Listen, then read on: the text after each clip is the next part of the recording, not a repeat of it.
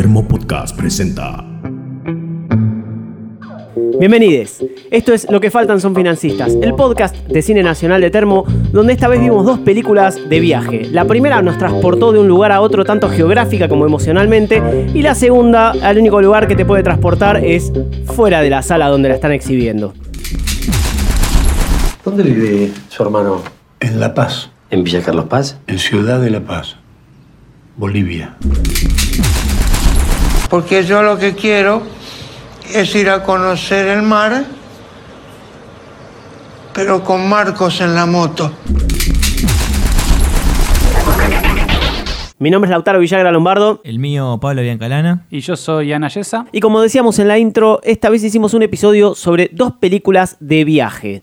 Eh, la primera, el lado bueno del podcast, va a ser Camino a la Paz, película protagonizada por Rodrigo de la Serna.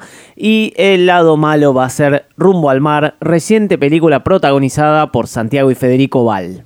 Y dadas las circunstancias, como nos escucharán, seguimos grabando en la cuarentena, cada uno desde nuestras casas. Así que si escuchan algún desperfecto sonoro es obviamente porque seguimos grabando en estas circunstancias. Y estas circunstancias hacen que más que un episodio de películas de viaje sea un episodio de ciencia ficción, porque es justamente lo que no podemos hacer ninguno de nosotros.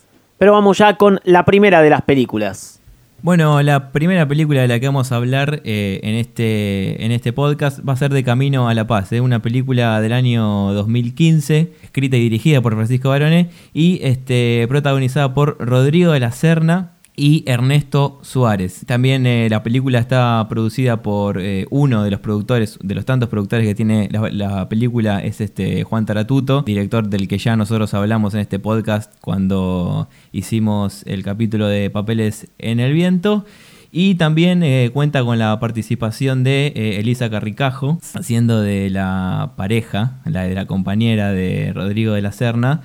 A Elisa Carricajo la conocemos principalmente, o por lo menos yo, por su trabajo en el grupo de teatro Piel de Lava y su participación en la mega película La Flor de Mariano Ginás, entre otras diferentes películas. Bueno, básicamente, la, como decía, la trama de la película tiene que ver con un, viaje que, que, se hace. eh, Sebastián, que es el personaje que interpreta eh, Rodrigo de la Serna, eh, es contratado para hacer un. Es un, es un- está, desempleado, eh, consigue de alguna forma eh, plantarse una remisería unipersonal, digámoslo así, y eh, el trabajo que consigue es llevar a Khalil a un viaje a La Paz, donde él se tiene que encontrar con su hermano para desde ahí después ir a Perú y finalmente ir a La Meca, que está en Arabia Saudita. Bueno, eh, como decía Ian, la película arranca con Rodrigo de la Serna, Sebastián, eh, comprando una casa junto con, con la mujer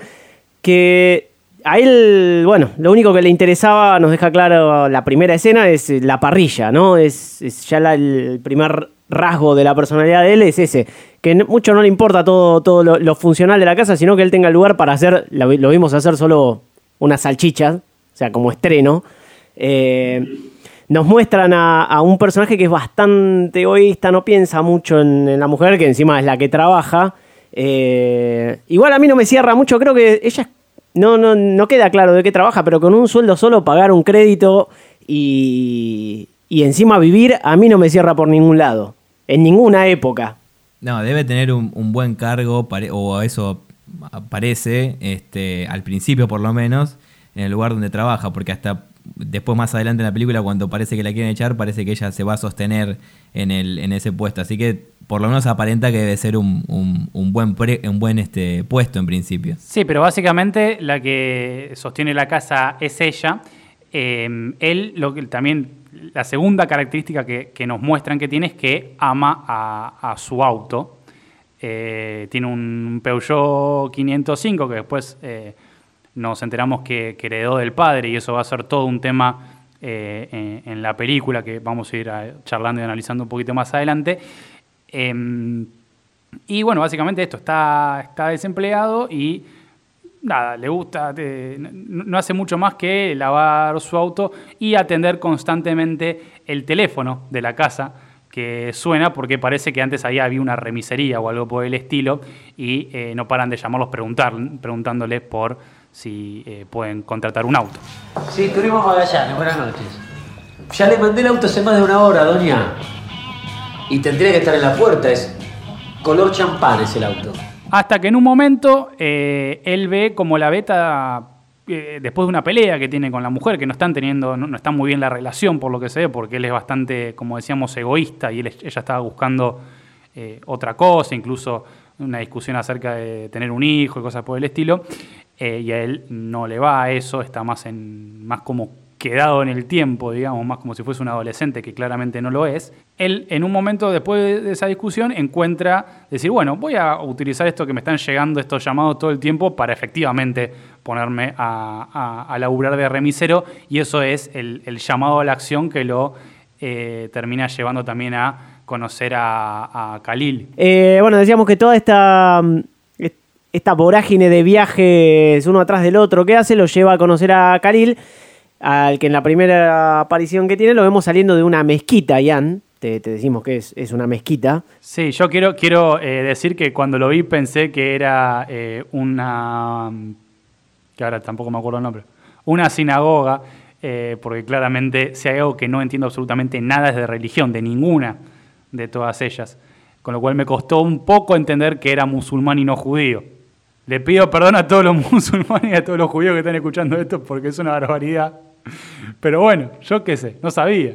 Hay un, hay un, hay un temita mm, importante entre los musulmanes y los judíos que quizás pasa desapercibido. Hay un par de muertos de por medio, ¿no? Pero bueno, yo la verdad que no sabía. En realidad todo, todo sería mejor si pensaran como vos pensás vos, que son todos iguales y cristianos también, pero bueno, es, un, es una reflexión para otro momento. Eh, la primer- el primer viaje que vemos que hace con Khalil eh, ya nos muestra un par de rasgos interesantes de, este personaje, a mi gusto, y creo que obviamente también eh, para varios puede ser que es el mejor personaje de la película, es el que mueve la película, más allá de que el protagonista sea eh, de la Serna. Primer viaje lo que lo vemos negándose a que de la Serna fume y abra la ventana, pero él, ¿qué hace? Se come un diente de ajo. Eh, igual abre la ventana para. No sé, parecería que le quiere llevar la contra nada más. O, después nos enteramos que, que como que lo fue testeando, ¿no? Porque si lo contrata para hacer el viaje este, que, que es el motivo de la película, un viaje largo, tenía que estar seguro a quién, a quién contratar, en este caso a, Sebastián. Igual él, él dice, más allá de que yo también, al principio uno, uno piensa que, eh, bueno, en el primer viaje ya se baja a mear en el medio de- del viaje, cosa que es recurrente, es un motivo, un motivo recurrente a, lo largo de la película, el tema de eh, Khalil meándose y Rodrigo de la Serna puteando porque tiene que frenar para que el señor se baje a mear. Eh, uno piensa que esas cosas son como un, testeo, que estaba como buscando a alguien para que lo lleve eh, a, ese viaje en auto, porque él no puede, por un tema médico, no puede viajar en, avión ni en micro, y tampoco puede manejar. Eh, pero después, más adelante en la película, en- nos enteramos que tiene más que ver con una cuestión eh, más eh, relacionada con la religión y la filosofía de su religión y con un sueño que, que, que Khalil tuvo de que tenía que ser él el que, el que lo lleve a- de- en ese viaje. Sí, es más o menos similar a la historia de por qué Garcés fue al Mundial 2010. Porque Maradona tuvo un sueño. Lo vio levantando la copa. Exactamente. Bueno, al, al principio Rodrigo de la Serna eh, evita, eh, o sea, rechaza la, propuesta de, de- Khalil porque alta paja irse hasta, hasta La Paz, eh, encima con un señor arriba de su auto que él ama. Pero lo que termina desencadenando la, eh, que, acepte Rodrigo de la Serna, que primero se había, se había negado, es que tiene una discusión con la mujer acerca de ella quiere tener un hijo, él no le gusta un carajo y medio que a partir de eso también a la mujer la echan del trabajo y él como que ahí encuentra como la excusa para irse porque parece que tam- me parece que tiene más que ver con la relación con la mujer que con un tema económico que es lo que él eh, dice que bueno nos va a dar plata cuando eh, vos te quedaste sin, sin laburo incluso él le dice Es mucha plata, Has. Además yo lo hago por vos. en, en una demostración también como, bueno, un perfil bastante machista, digamos, de, de- de medio eh, manipulador también de, Sebastián, el personaje de, la Serna. Acepta el viaje y ahí empieza lo que podemos llamar la parte de eh, Bart, podemos subir a ese vago eh, de, de la película, porque Khalil quiere subir, eh, primero sube un perro, después sube una hippie y cosas por el estilo, lo cual hace claramente recordar a, a ese capítulo de Los Simpsons. Basta, basta, tengo las bolas llenas. ¿Cuánta gente más piensa meter? Yo me pego la vuelta, basta, se acabó. Pero este, este camino lo que sirve es para ir conociendo, obviamente, eh, la situación eh, de salud de eh, Khalil, que vemos que tiene un aparato para, para hacer diálisis portátil, porque básicamente la está quedando. Y también ir conociendo un poco, ir viendo como una transformación, una especie de redención de eh, el personaje de, mm, de Rodrigo de, de la Serna, de Sebastián. Eh, lo, que, eh, lo que empezamos a ver, por lo menos lo que a mí pasó cuando vi ya el aparato de diálisis y algunas cosas más, es que, bueno, el viaje de Khalil es básicamente para morirse, digamos, eh, lo está haciendo como, como último acto de vida. Yendo a la, a la transformación de, de Rodrigo de la Serna, voy a, voy a adelantarme un par de, de escenas, inclusive me voy a ir hasta el final. Eh, me gusta que no sea del todo completa, o sea, es como que una sugerencia de cambio, sobre todo teniendo en cuenta que amaga a convertirse a, hacerse musulmán y él mismo le dice, bueno, no, no te puedo mentir, no lo puedo hacer. Y al final también, lo vimos eh, toda la película Khalil comiendo dientes de ajo y él se compra en Bolivia y quiere comer uno, pero no puede. Eh, o sea, era como muy cursi, entre comillas, el...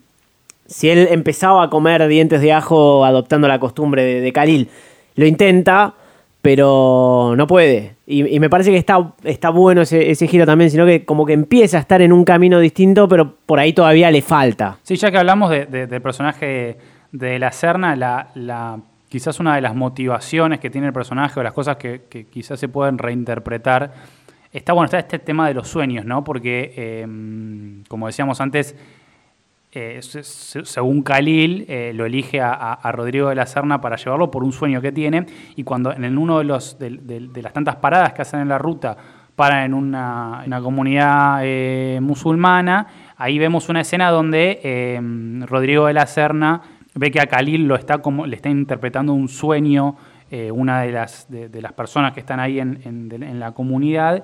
y justamente, bueno, él dice, bueno, es como si fuese un psicólogo o algo así.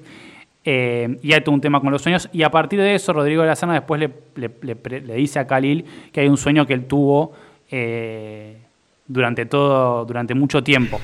Y cuando aprieto el acelerador, bueno, aparece mi papá y lo piso. Me quiero desabrochar el cinturón y no puedo. Y quiero salir del auto y no puedo. Estoy- No tengo frenos. Caigo. Y esa es la, la- creo yo, que tiene que ver este tema con el padre y lo que habíamos dicho antes de que el, el auto eh, es de su padre y es todo original, que dice el Peugeot 505, que antes además había tenido un Peugeot 504, eh, 404.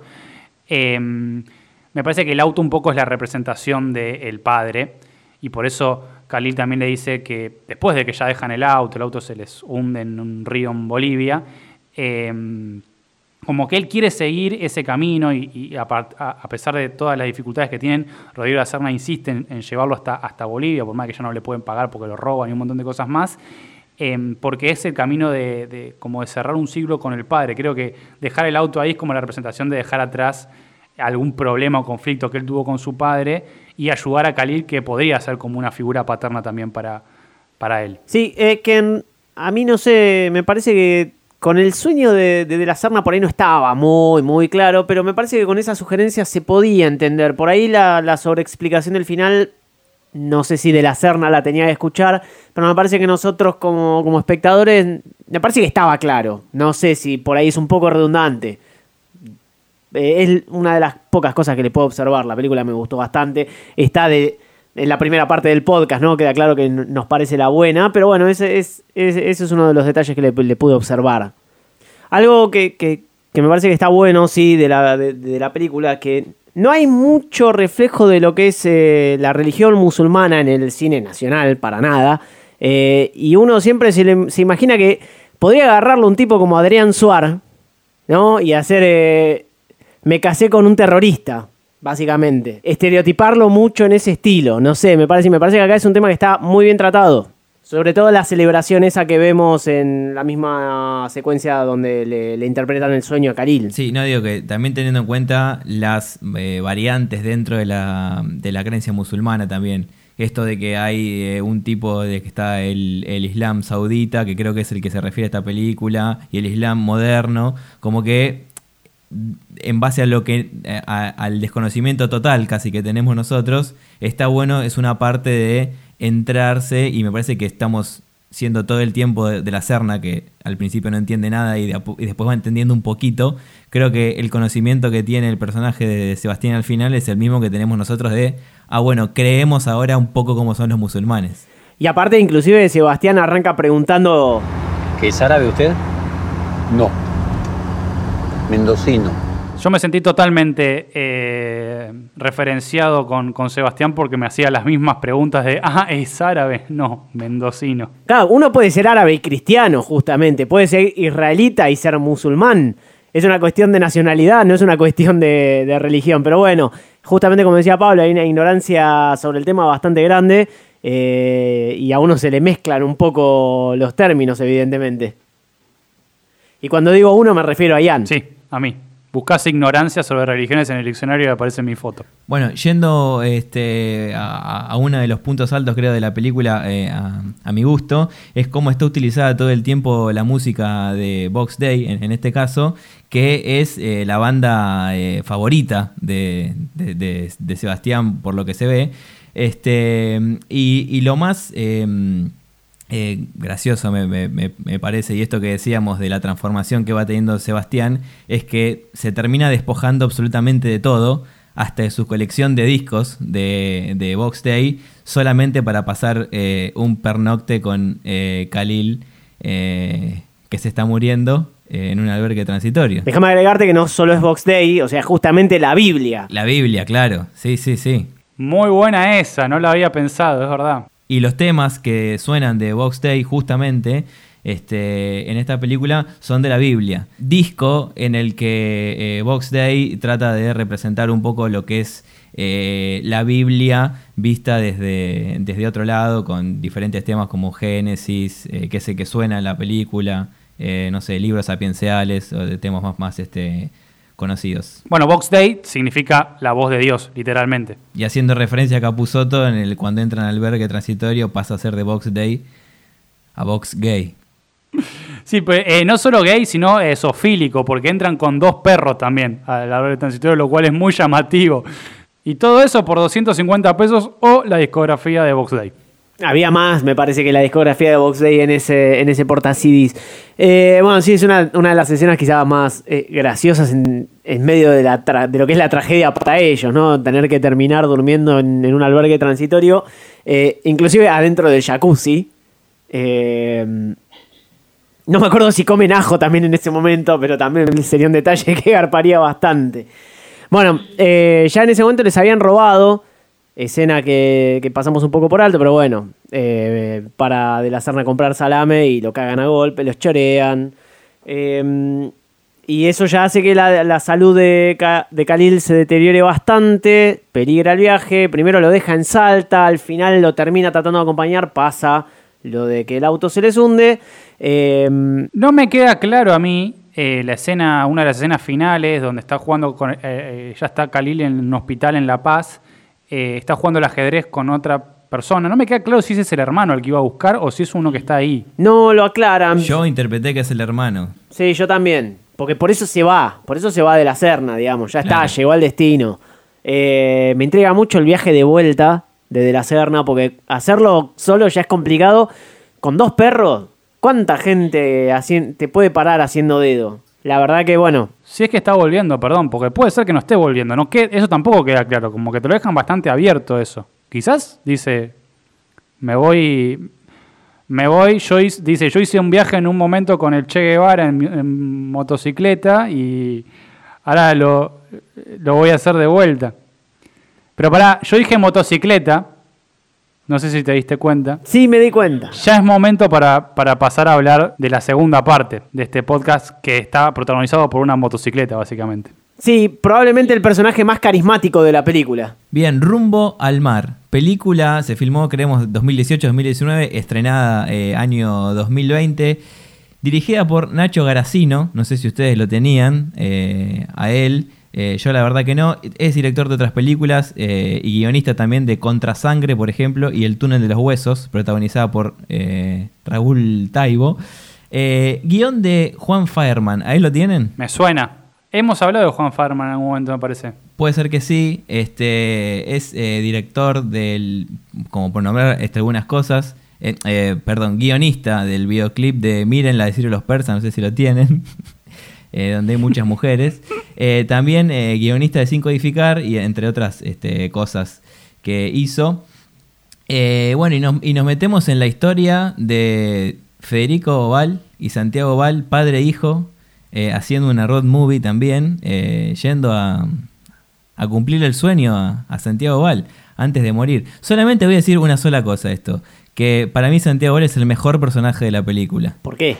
Discrepo, discrepo. Para mí el mejor personaje es, es la moto. Pero bueno. Pa- para mí porque hace muy bien de persona viva. Sí, tenemos la duda de si ya no estaba muerto cuando estaban eh, filmando la película. Esta película sale eh, post-mortem de eh, Val padre. No sabemos muy bien todavía qué estaría pasando en este momento con la salud del hijo.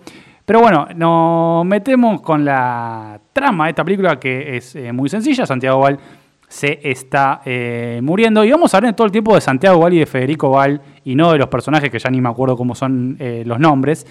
Porque básicamente... Julio y Marcos. Bueno, pero digo, claramente estamos hablando de una película donde son ellos dos. Yo no, sobre todo en el caso de Federico Val, no veo que esté actuando, es él y ya. De hecho, tengo la serie, como decíamos recién, que no sabemos si, si Santiago Val seguía vivo cuando estaban filmando y no hay una persona atrás moviéndolo tipo muñeco. Eh, también creo que Federico Val en realidad no sabía que estaban filmando una, película y, le hicieron una especie de cámara oculta le hicieron creer durante un tiempo que Anita Martínez era su hermana, lo cual puede llegar a creérselo. Y eh, es básicamente él durante toda la película. Yo no creo que esté realmente eh, actuando. Así que nos vamos a referir a los personajes como Federico Val y Santiago Val y, y ya. Básicamente Santiago Val se está muriendo y lo que quiere es que su hijo Federico Val lo lleve en moto a Mar del Plata a conocer el mar, como bien nos indica el nombre de la película. Eh, creo que una, uno de los signos más claros de que Fedeval no estaba filmando una película es seguramente el monólogo que le larga Anita Martínez eh, en una de las primeras escenas para describir eh, toda su personalidad. Mientras este parásito, zángano, estaba siempre en otro lado, porque además tiene que vivir solo porque sabe que nadie se lo aguanta más de tres días seguidos, a este despoblado mental. No, y no solo eso, sino que ya eh, yo creo que esta es la, esta película uno puede pensar que eh, Santiago Val lo que dice, de hecho, yo quería hacer una película con mi hijo antes que me muera, no sé qué. eh, pero yo creo que también le dejó un mensaje oculto en la película, y como que en, este, en la película como que le va describiendo lo que es eh, Federico Val a, lo largo de la película, porque al principio de todo, cuando está con, con su hija, que es la única que se hace cargo de él, eh, en el hospital también habla sobre la gente que ya nació, digamos, en cuna de oro y puede hacer lo que se le cante con su vida, porque total, meritocracia. No, pero la culpa es mía por no haber nacido en un hogar de gente rica como estos. Si tenés suficiente plata, puedes darte el gusto de malgastar tu vida como se te antoje. Yo quiero hacer una mención al, perso- al personaje de Anita Martínez, que se llama Laura Pereira, hija de Julio Pereira. Es que eh, al principio la vemos como que está eh, muy involucrada con la salud del padre, preocupada, negada a que haga este viaje, que se cuide, que tiene que ir a ver otro médico, que esto, que lo otro, que no, que los remedios, que no te lo vas a llevar, que es una locura. Y después cuando emprenden el, viaje, eh, ahora vamos a decir por qué, eh, el viaje de Santiago Val y Federico Val, eh, cuando después de que caen presos, ahora lo vamos a explicar mejor, eh, ella cambia rotundamente su, su actitud. Y pasa a ser como que, bueno, cuídate, llévate los calzones nuevos, como que... cosas de decir, ¿qué, qué- le pasó a esta mina que eh, pasó de estar súper negada a que hagan el viaje a, bueno, buen viaje, este, vayan por la sombra. No se justifica para nada.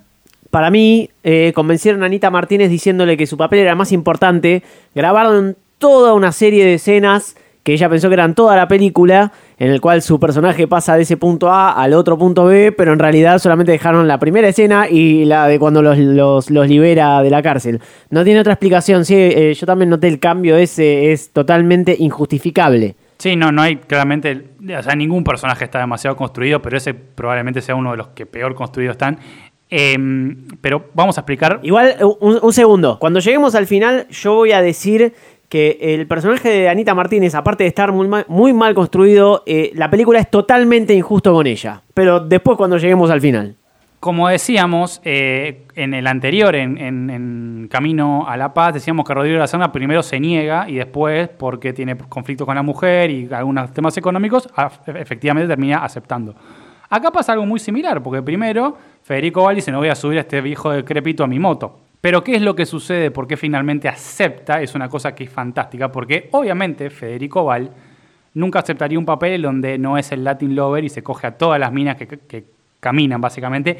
Y básicamente porque las minas le ruegan que se las cojan, básicamente porque él es, eh, obviamente, el dios del sexo y el amor. Y eh, lo que vemos es que se entra al principio de la película, cuando le dice que no al padre, eh, se mete en la casa de una mina que lo está esperando desesperada, que básicamente él ni entró y la mina ya le está tratando de chupar la pija, literalmente. Eh, pasa que la mina está casada y llega el marido, que es el comisario del pueblo, que saca un chumbo y amenaza, le empieza a tirar tiros a Santiago Val, que obviamente, como además también es muy atleta, sale corriendo, se sube a su moto, hiper canchera, y se va tirando, eh, haciendo wheelies por la calle. Lo que queda ahí detrás es que el comisario de, este comisario de Tucumán está con el chumbo en la mano y le dice a la mujer que acaba de descubrir que lo engaña. Lo cual deja las puertas abiertas para que ahí luego de eso se cometa un femicidio. Y eso como que queda ahí en la nada y... Yo le dije, no, para, no puedes poner esto. Además es una película de este año, no es que es una película de 92. Claro, o sea, me parece que no, no, no fueron capaces de, de- de ver que estaba esa lectura ahí posible. Me parece que lo quisieron poner como elemento cómico, ¿no? De, ah, mirá qué, qué capo que es Fedeval. eh, y que, ah, qué cómico que es que un tipo persiga al amante con, con un arma. Y sí, no, no. mm, Creo que no lo vieron. Y si lo vieron es peor. Bueno, quiero hacer una, una, mm, una eh, mención sobre el personaje de esta chica que es el que se llama Ingrid en la película.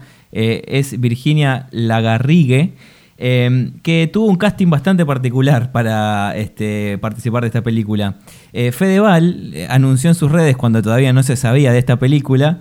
eh, dijo, mándenme un video de un minuto refiriéndose al personaje de Marcos que yo voy a tener en la película, pidiéndome que vuelva a estar con ella.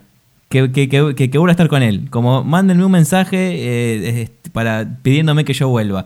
Bueno, esta chica fue, grabó un mensaje de un minuto tres segundos, eh, diciéndole todo eso como, eh, por favor, Marcos, volvete, pe- perdoname, verte con otra mujer, este me hizo mal, me arruinó la vida, así que te, pido por favor que vuelvas. Ese fue el casting de un minuto, que a él lo conmovió eh, cómo lo hacía, y eh, por eso es que contrataron a eh, Virginia Lagarrigue como actriz para el personaje de Ingrid. Ah, el famoso casting sábana.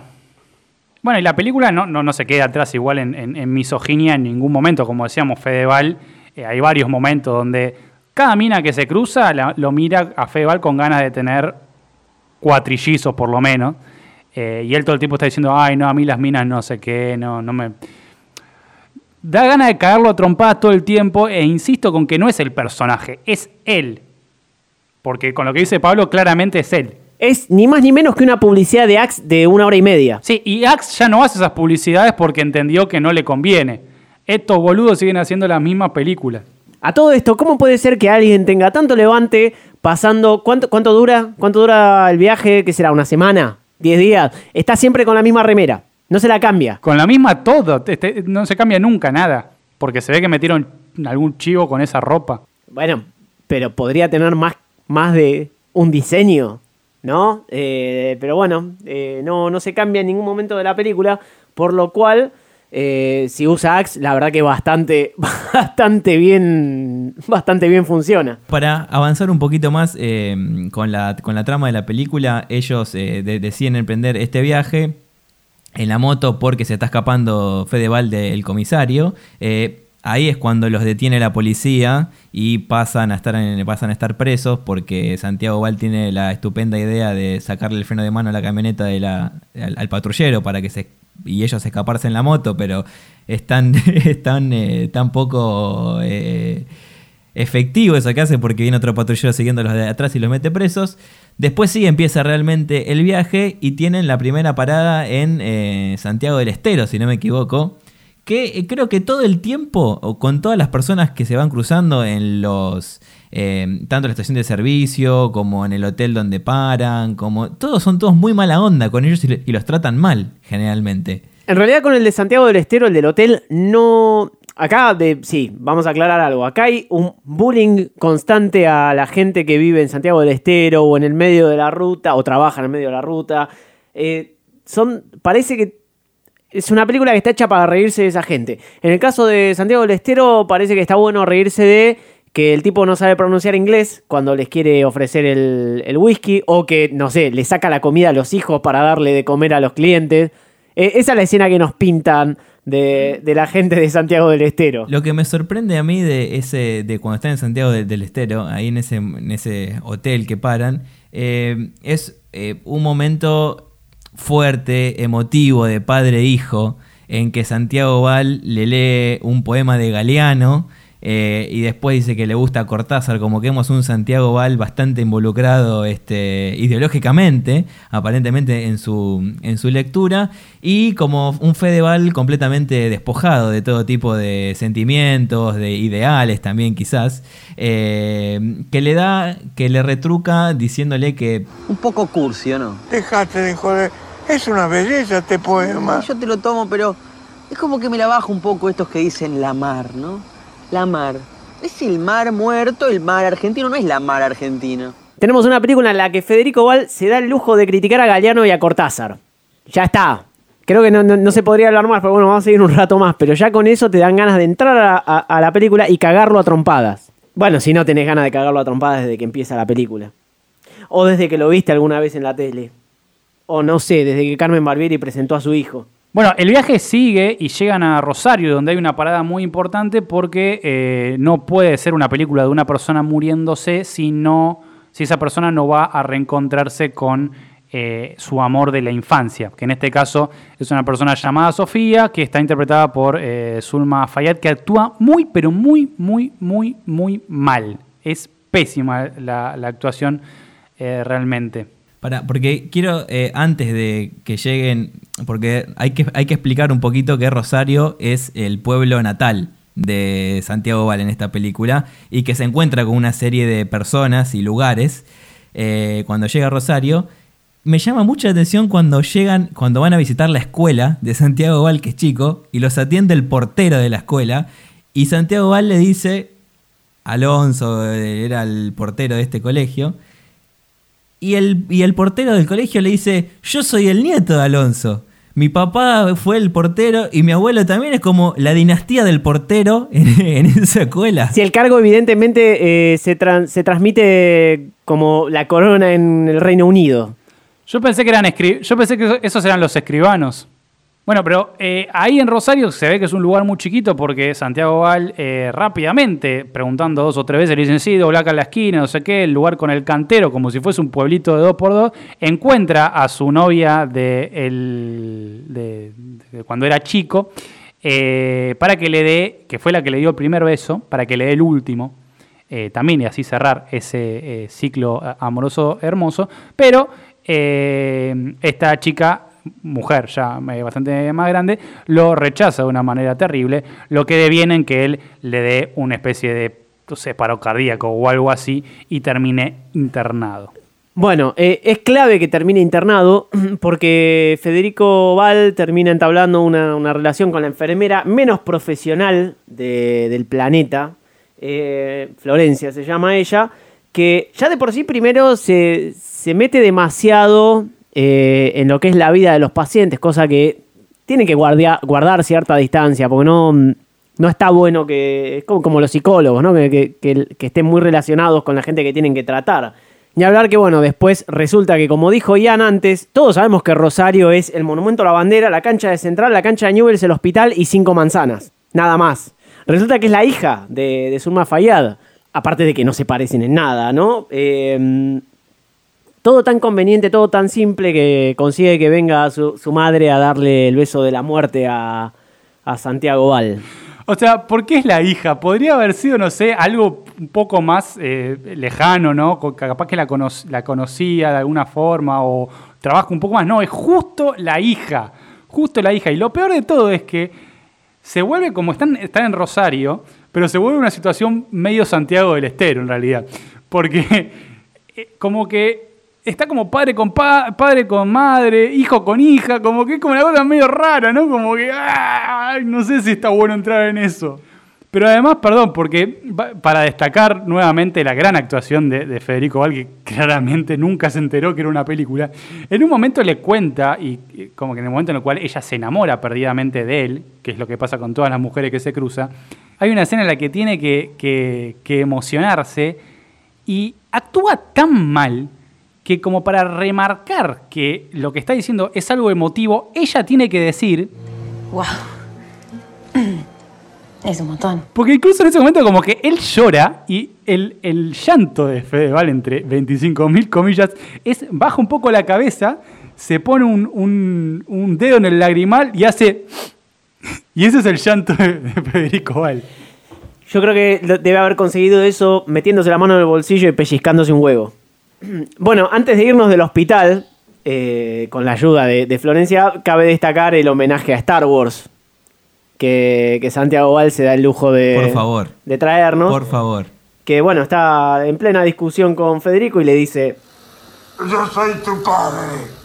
Quiero destacar, más allá de lo patético de la situación, que eh, teniendo en cuenta que en muchos de los homenajes está mal citada la frase, acá hay que reconocerle que no dijo Luke, soy tu padre, está bien citada, así que un aplauso al elemento más logrado de la película. Bueno, Florencia los ayuda a escaparse, pasándose el juramento hipocrático. Va, no lo hizo todavía, pero bueno, suponiendo que sí hubiese hecho el juramento hipocrático, se lo pasa bien por el orto, ayuda a escaparse a un paciente terminal y al hijo, solamente porque a Fedeval hay que cogérselo. Esta película también tiene un subtexto acerca del tema de la salud y los hospitales, como que es medio antivacuna la película en un punto. Eh, porque Fede Val todo el tiempo, eh, Santiago Val todo el tiempo se niega a los hospitales y putea con los hospitales, no sé qué. Pero además hay una, hay una explicación media rara acerca del juramento hipocrático, porque él, eh, eh, Santiago Val en un momento le dice al médico que no lo quiere dejar ir, vos juraste, el, hiciste el juramento hipocrático, no sé qué, sí, y entonces, y ahí le dice algo de Dios, no sé qué. ¿Qué carajo tiene que ver el juramento hipocrático con Dios? Y después, el, el- jefe del, del hospital, el director del hospital, también le dice como que yo no, a mí la ley no me importa, no sé qué, pero ¿qué ley estás hablando? Si el tipo se está muriendo, no te puedes dejar ir del hospital. ¿Qué ley hablas? Hablando de, ya que estabas diciendo lo mal que está relacionado el juramento hipocrático con Dios, también aprovecho entonces porque me diste el pie para aclarar que cuando Federico Valde explica el origen, de, perdón, cuando Santiago Valde explica al hijo el origen de los nombres de las facturas, también habla de Dios cuando habla de suspiro de monja, de bola de fraile, eh, y en realidad nada tiene que ver con la iglesia, sino justamente todo lo contrario, porque el sindicato de panaderos era de anarquistas y bautizaron a las facturas agrediendo justamente a la iglesia y otras instituciones. Así que eh, ni siquiera está bien investigada las cosas que meten en la película. Que además Santiago Val en ese momento estaba vivo, con lo cual debería saberlo. No cuando grabaron la película, pero en el momento que, que había anarquistas haciendo bola de fraile y vigilante para, jo- para joder con los cosos, estaba vivo. Yo lo que iba a decir es que parece que toda la película, a lo largo de toda la película, es como un montón de cosas que Santiago Val quiso decir o quiso dejar en claro en su vida y no encontró mejor forma que decir, bueno, voy a hacer una película para poder eh, decir que me gustaba Galeano, que me gustaba Cortázar, que sé esto de la, de, la no sé, eh, de, la, de la cura, que es esto de Dios, del juramento hipocrático, como que, bueno, quiero decir todo lo que sé en esta película. Bueno, al final eh, solo sabíamos que no sabía nada. Y eh, aparte quiso aprovechar para dejar un compilado de chistes malos que son increíbles y que, bueno, acá les ofrecemos un pequeño compactito de el humor de Santiago Val. Todos tenemos algún superhéroe. Aquaman, Superman, Tucumán. ¡Ay, Dios! Sí, sí, Dios hay. Lo que no hay es teléfono, no, no hay No, sí, porque los caballeros no tenemos memoria. Lo tuyo no es caballerosidad. ¿Qué? Lo tuyo es Alzheimer. Bueno, finalmente llegamos al anteúltimo, eh, a la anteúltima parada de, este recorrido turístico del país. Llegamos a Buenos Aires, más precisamente a la pizzería Banchero, porque podrían haber ido al Puente de la Mujer, podrían haber ido a algún lugar un poco más turístico, pero no, había que meter un chivo de una pizzería. eh, pero bueno, en- en- vemos un- una última pelea entre ellos, porque Fedeval, creo que en ese momento tengo la teoría de que Fedeval ya estaba hinchado las pelotas y directamente era él agarrándosela con el padre, agarrándosela con el mozo, agarrándosela con quien sea.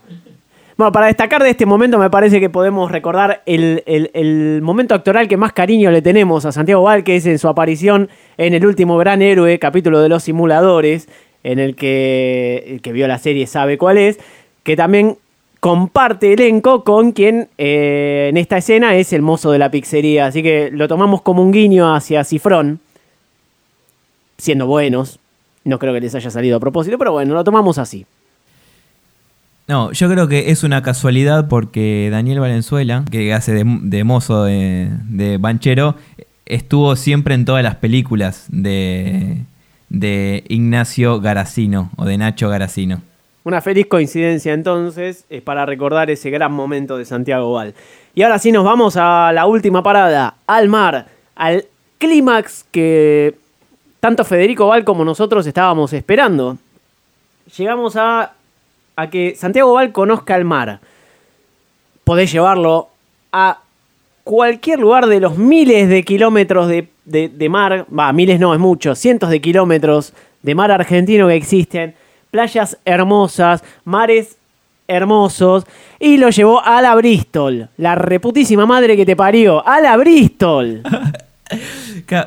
Primero que si se te está muriendo el viejo, llévalo a San Clemente, a General Lavalle, no sé, algo que esté un poquito más cerca, no lo hagas ir cuatro horas hasta Mar del Plata. Es como que, y si ya hiciste hasta Mar del Plata, seguía hasta Miramar, no sé, un poquito Ni más. siquiera Mar del Plata tiene playas hermosas también, por algo Alfonsina Storni se metió ahí simbólicamente y no está a más de un kilómetro. Pero a la Bristol no debe haber conocido la arena, eso es pura colilla de cigarrillo. Bueno, igual creo que eh, en este momento, creo que en este momento igual se da, creo que un plot twist a la altura de eh, Nueve Reinas, me parece. Porque nos enteramos que en realidad era toda una mentira lo de Santiago Val, que en realidad no quería conocer el mar. O no tanto. O sea, sí lo quería conocer, pero no, no era lo más importante. Y acá es donde vuelvo a lo que hace un rato dije que iba a decir de Anita Martínez. Claramente la película nos presenta a un hijo de mierda que no se hizo cargo de su padre, que se caga en todo. Y Santiago Val dice que quiere irse de viaje con él. Mientras tanto, Anita Martínez la vemos que hasta evidentemente da, da a entender que sacrificó su matrimonio o pareja por hacerse cargo y cuidar al padre. Y se cagó en eso Santiago Val. Se cagó en Anita Martínez, se cagó en la hija que lo cuidó y la dejó en Tucumán y chau. Y yo me voy de viaje con este pelotudo que tiene moto, es canchero y todos se, la quieren, se lo quieren coger. Ese es el mensaje que deja. O sea, trata como el orto a tus padres, sobre todo si están en su lecho de muerte, porque igual vas a ser el hijo preferido. Yo solo quería pasar mis últimos días abrazando fuerte a mi hijo. Así dejamos rumbo al mar una película que no nos queda claro si, si, si los Val tuvieron algo que ver en el proceso, pero a mí me deja una sensación de que esta gente, esta gente que en los últimos años eh, lo único que hizo fue exhibir su vida privada en la televisión, es más, así conocemos a Fedeval, nadie lo conoce por otra cosa, eh, de todos sus quilombos, de toda su miseria, de toda su mierda, y con este proceso de duelo real que estaban pasando con Santiago Val, no, no pudieron hacer otra cosa que también hacernos partícipe a todos de un duelo real que por ahí tenía que quedar eh, en la privacidad de ellos. O sea, una película que por ahí, bien o mal, se podía hacer con dos personas que no estén pasando por esa situación de verdad. Porque yo sentí toda la película eso, como diciendo, mirá qué mal que la estamos pasando, vengan y dennos plata y, y abrácennos. No sé, no sé si a ustedes les parece eso. A mí es la sensación que me dio toda la película. Bueno, si llegaron hasta acá, solamente les vamos a pedir que compartan este podcast con alguien que ame u odie eh, el cine nacional. Así nosotros nos agarramos una moto, subimos un perro y una hippie y nos vamos a eh, el mar de Bolivia que no tiene de vacaciones. Escucha y suscríbete a este y otros podcasts de Termo en Spotify, iTunes, Google Podcast o en donde te pinte. Seguinos en arroba termopodcast.